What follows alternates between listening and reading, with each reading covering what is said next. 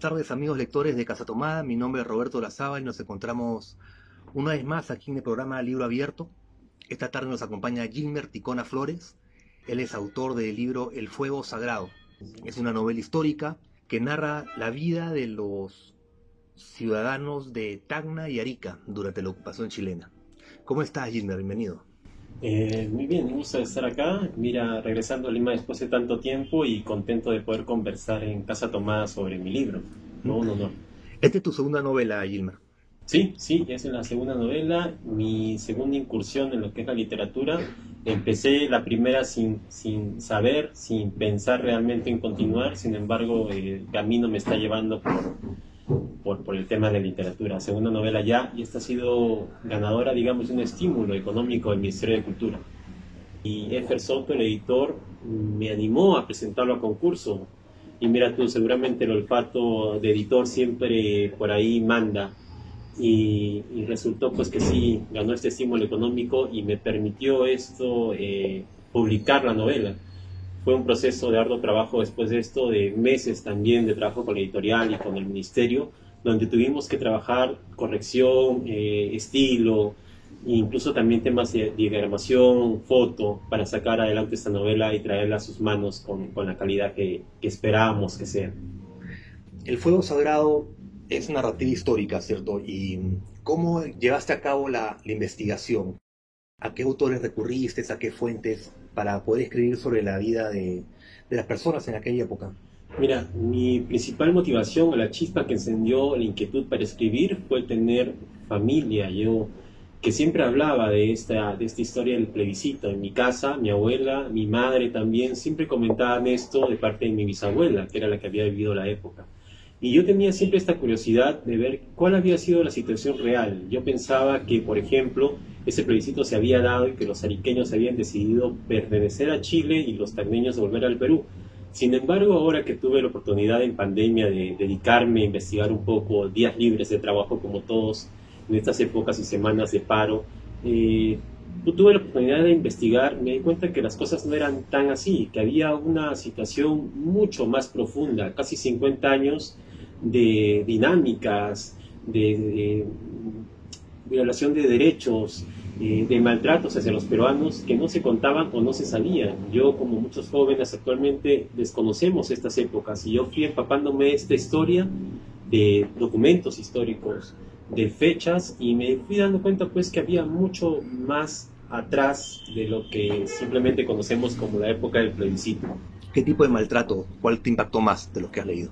Eh, mira, muertes, desapariciones de personas. Uno de los casos más importantes fue esta niñita Clara Gambetta, por ejemplo, que fue hija de uno de los, eh, digamos, patriotas que venían de Tarapacá para hacer fuerza para votar por el plebiscito supuestamente que iba a suceder, supuestamente.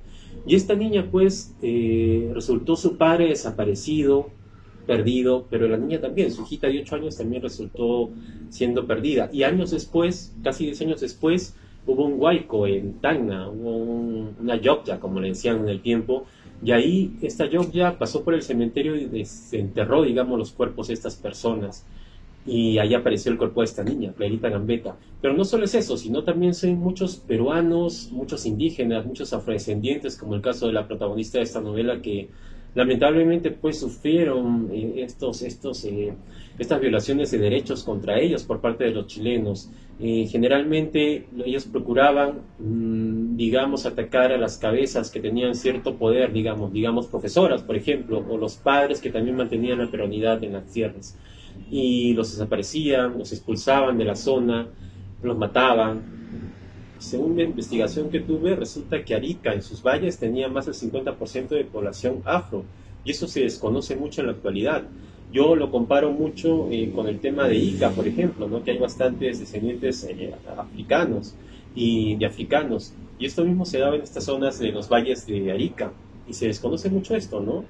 Eh, no solamente en esta historia, sino en temas, por ejemplo, que se ha llegado a investigar actualmente, que han salido investigaciones, el tema del Huáscar, había bastantes eh, marineros que eran afrodescendientes, que eran gente negra, y había también eh, poblaciones de mujeres que eran en su mayoría afros de la zona, que por ser solamente afrodescendientes en tierras chilenas eran tomadas ya como peruanos. Hay un, lugar en Hilo que se llama Calientanegros. Así es.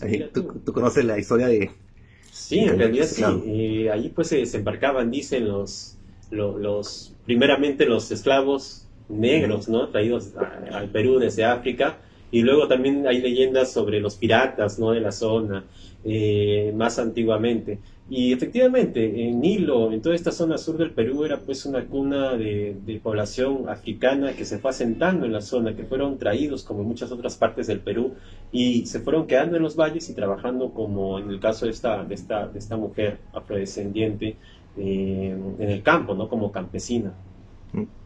¿Tienes algún nuevo proyecto en el que estés trabajando? ¿Vas a seguir en lo que es el género de narrativa histórica? mira, eh, el haber ganado este estímulo económico y el, ver la recepción que está teniendo mi, novela me está haciendo sentir más el compromiso para continuar en esto. Yo, como te dije, te dije inicialmente, nunca pensé en escribir, sin embargo, veo que es algo que se me está dando de cierta forma bien y que gracias a Dios gente como tú me está brindando lugares para poder promocionar y comentar mi producción. Y sí, me gustaría mucho continuar. Tengo varios proyectos, ideas en mente. Sin embargo, todavía, todavía aún no, no me he dedicado, digamos, a escribir más allá de esto, ¿no? Quiero cerrar este tema de promoción y empezar a escribir nuevamente. Y ahí me ha, me ha, dejado muy satisfecho el tema de la, de la literatura histórica.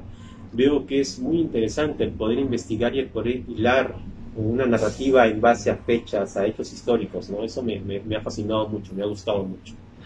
De los hechos históricos que, que conociste, ¿cuál de ellos te sirve a ti como un ejemplo o tú podrías decir que es aplicable a, a lo que sucede hoy?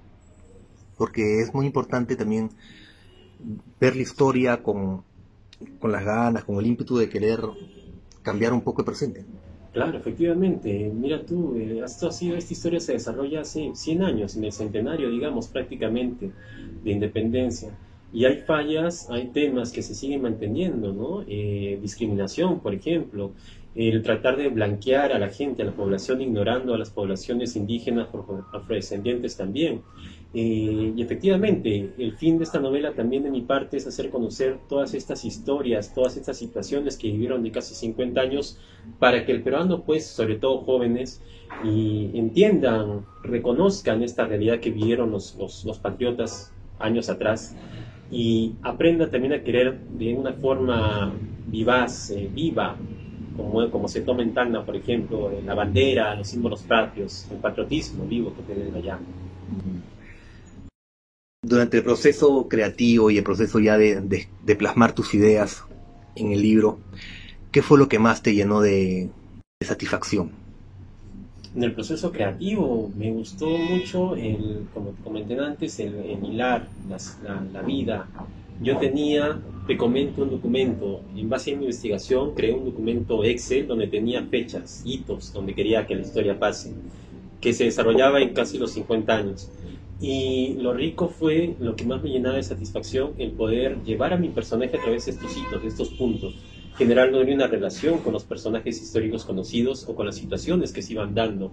Y te cuento, y eso tampoco lo comento mucho, digamos, es algo del oficio de todo escritor. Yo dormía pensando ¿no? en cómo iba a ser el, día siguiente la protagonista, ¿no? Cómo iba a ser para que ella llegue hasta el otro punto o cómo iba a ser para que ella salga de este punto y, escape de esta situación en la que estaban.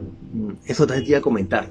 Curioso que hayas escogido como personaje principal a una mujer. Sí, mira. No, Sí, realmente es muy curioso. Incluso para mí también lo fue. No, nunca pensé y es bien raro también que un varón eh, escriba protagonizando a, una mujer, digamos, ¿no? Desde el punto de vista femenino. Pero también me lo tomé como un reto, me parece muy interesante esa voz femenina que, tiene y también me parece me pareció un reto también que sea un hombre que intente darle pues este vida a este personaje y mira gracias a Dios las mujeres que lo han leído las señoritas las mujeres las, las, damas que lo han leído gratamente me comentan que sí es muy, muy interesante las situaciones que viven, ¿no? Y se identifican bastante con la obra, así que estoy satisfecho por ese lado. ¿Te sentiste cómodo escribiendo los diálogos como una mujer? Mm, mira, un poco en las escenas románticas como que es un poco difícil meterse en el personaje femenino, pero realmente te comento también que este libro no tiene mucho de romance, así que me he salvado por ese, por ese lado. Pero sí, eh, sí me he sentido muy cómodo tratando sobre todo de, de, personificar a una mujer de la que yo siento que de cierta forma vengo, ¿no? Interesante. Y por lo que me cuentas, eh, tu, bisabuela, ¿cierto? Así es. Es la que más debe haber impactado en ti, en sus historias. Así es, sobre todo la fuerza que tiene, no, no solo mi bisabuela, sino la fuerza que yo creo, identifico en la gente afrodescendiente, ¿no? Tienen otro tipo de, de, magia interna, ¿no? Movimientos, ritmos que tiene la población afro que de repente otras personas no tienen, ¿no? Y eso me hace sentir también muy orgulloso y, siento, yo he tratado de plasmar toda esa fuerza en este libro, ¿no? He tratado, he tratado de que esta mujer sea una mujer eh, fuerte, eh, resiliente, eh, como un tronco, como era en realidad, como yo percibía a mi bisabuela y como era mi abuela, ¿no? Mujeres íntegras y, y ejemplo, ¿no? De familia también en el fuego sagrado, ¿qué sucede con, con los personajes de su historia cuando ya ven que todo es adverso a ellos? Wow, es muy duro, ¿no? Imaginas tú estar en la situación de tener 10 años para que sea un plebiscito y que esos 10 años se vayan extendiendo y extendiendo indefinidamente. Eh, yo imagino que muchos, digamos, patriotas que inicialmente comenzaron con todo el fervor, fueron dejando y tirando la toalla después en el camino. Eh, sin embargo, yo creo que también, sobre todo ese, eso que te comentaba, las mujeres con su fuerza, las ancianas, trataron de mantener vivo a pesar del tiempo que, pasaba, eh, de mantener viva esta peruanidad, ¿no? Haciendo reuniones clandestinas, enseñando el himno clandestinamente o, rendiendo honor a sus, a sus símbolos patrios también de esta forma, ¿no? Cuando investigabas esa época, hace 100 años, eh, en los documentos que pude ser revisado, ¿encontraste algún baile referente a la cosecha del olivo? Ay, la raima, si no me equivoco, a, eso te, referirías. Sí. es un baile que se daba justamente en las fechas de cosecha donde los morenos celebraban la cosecha. Eh, la redundancia. Ya, pero ¿se, ¿se, bailaba todavía? Sí, en estas épocas, yo he encontrado testimonios donde en estas épocas todavía se bailaba, aún se bailaba este, esta, esta danza.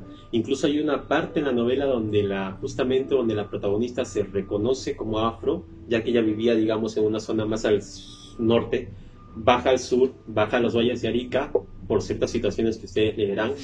Y acá en Arica, en los valles, principalmente en Azapa, es donde se encuentra ella en, uno de estos bailes de Raima, ¿no? Donde el baile del, tumba se le llama actualmente, ¿no? Eh, esa especie de carnaval donde las mujeres y los hombres eh, negros pues eh, celebraban la cosecha y tomaban aguardiente y bailaban alrededor de una fogata, por ejemplo, y iban transformándose, dicen los relatos o los testimonios que yo he encontrado, ¿no? En animales, ¿no? En animales y saltando y haciendo mímicas y gestos de estos animales, divirtiéndose también, ¿no? ¿Cuándo crees que fue la última vez que se bailó eso? Mira, sería atrevimiento decirte una fecha, ¿no? En realidad no lo sé. Menos. Yo imagino que esto se habrá perdido a mediados del siglo pasado, ¿no? Sí, sí, sí. Y, pero mira tú, yo, yo veo que actualmente, eh, justamente en Azapa, ya que lo nombré, y en Tanga también he visto eh, que se está dando, se está tratando de revalorar estas, estas culturas, está practicando esta cultura, ¿no? La música, los bailes. Eh, en Azapa, en, en Arica, eh, muchas veces los chilenos, pues como, como la historia lo dice, tratan de, ocultar estas poblaciones o no dar, no dar importancia de vida. Sin embargo, los afrodescendientes de la zona están volviendo a revalorar sus bailes, cultura, su música, y eso me parece muy interesante y muy valioso. Gilbert, es una pregunta que le hacemos a todos los, invitados al programa. Si fueses un, género, un género literario, ¿de qué género? Si tu vida fuese un género literario, ¿cuál sería? Yo creo que sería un poco fantasía más que, más que histórico. ¿ah? sí, realmente me parece muy solemne el tema de la ficción, digamos, o la literatura histórica. Sin embargo, creo que más me atrae la magia que tienen los libros de fantasía, ¿no? Un poco juvenil, infantil puede sonar, pero siempre pues ese, esa, ese, yo internamente tengo esto, ¿no? De repente por ser un poco introvertido, tiendo a analizar mucho las cosas y a tener más que todo un mundo interno que lo que se muestra, ¿no? Bueno, Gilmer, quiero agradecerte que hayas estado con nosotros en el programa y muchos éxitos y gracias por estar ofreciendo tu libro aquí en Casa Tomada. Me gustaría que invites a nuestros lectores a conocer tu, tu relato.